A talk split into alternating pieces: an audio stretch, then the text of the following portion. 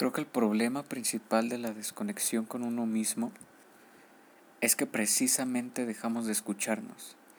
Porque así como tú para conectar con una persona tienes que escucharlo, tienes que ver que le gusta, tienes que ver que le apasiona, que no le gusta, pues sucede exactamente lo mismo con nosotros mismos.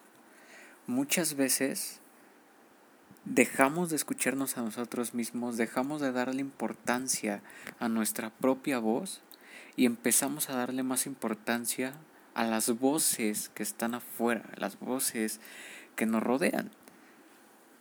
Es algo muy impresionante el cómo dejamos de ponernos atención a nosotros mismos. Y hoy precisamente quiero hablar sobre esto, porque me nació hablarte un poco sobre el cómo nosotros mismos podemos crear, podemos vivir una vida mucho más armónica, una vida mucho más plena, con el simple hecho de ponerle más atención a nuestra propia voz que a la de los demás. Porque hay ciertas cosas que sí te pueden ayudar a conectar contigo mismo pero solo tú sabes cuáles son esas cosas.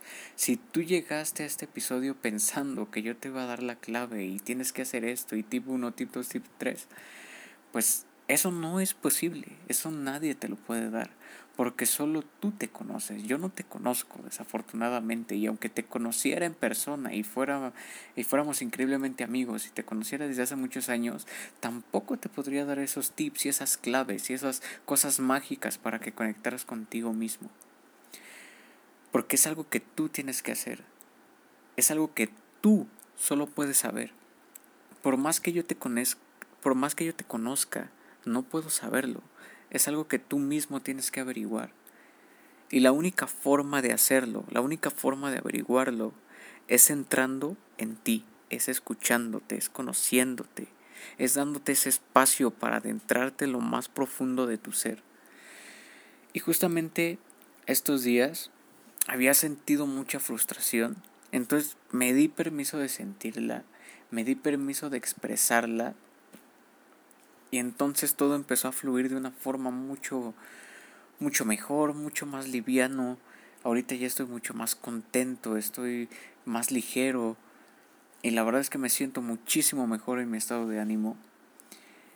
Y una de las cosas que más me ayudó primero es escucharme es adentrarme en esa emoción, es sentirla y expresarla.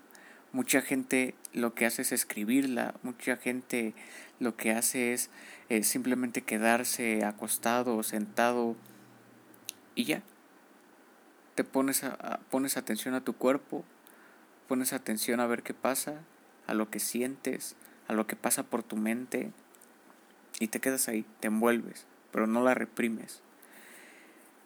Y también hay cosas que me han ayudado mucho a volver a conectar con esos porqués, con esa motivación, entre comillas, y con todo eso que me mueve, porque me ayudó a conectar con la vida, me ayudó a conectar con esa idea de que puedo tener una vida que disfruto, y entonces me empecé a dar cuenta cómo también dejamos nuestra vida por el pasado, dejamos nuestra vida por el futuro y siempre evadimos el presente.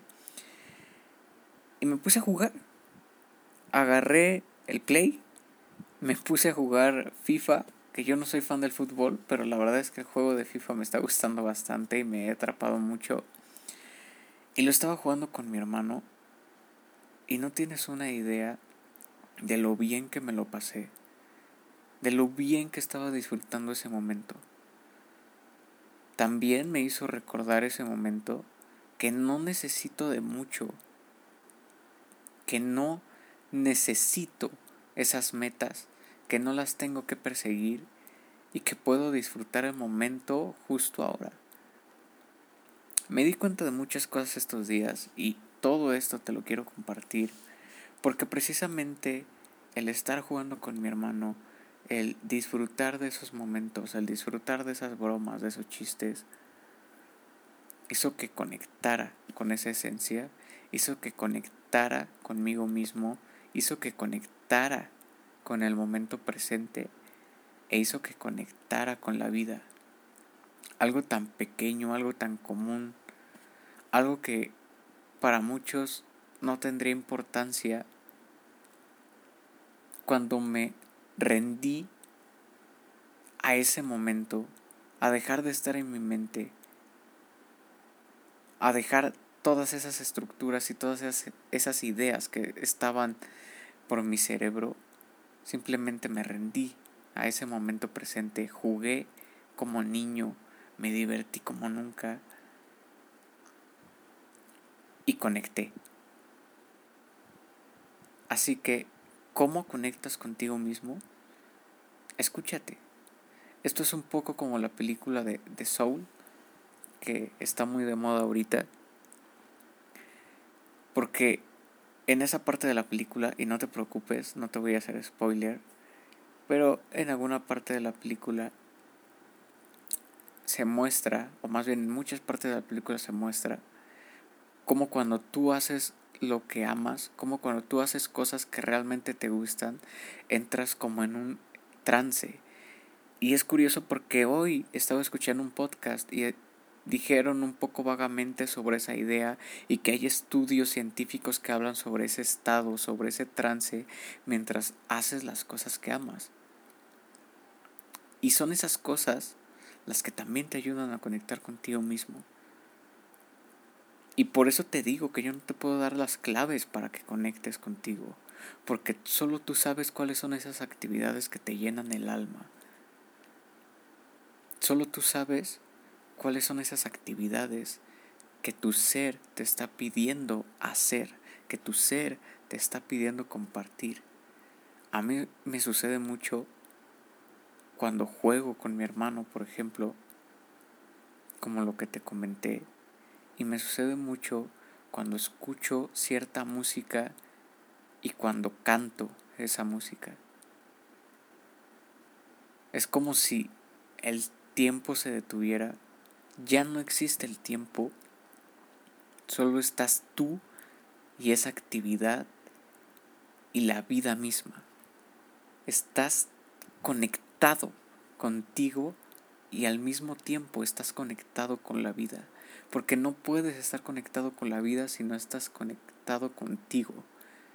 Es algo que va de la mano. Si estás conectado contigo, estás conectado con la vida. Y es así tienes que escucharte y tienes que adentrarte en tu alma, en tu ser, porque solo tú sabes cómo conectar contigo mismo.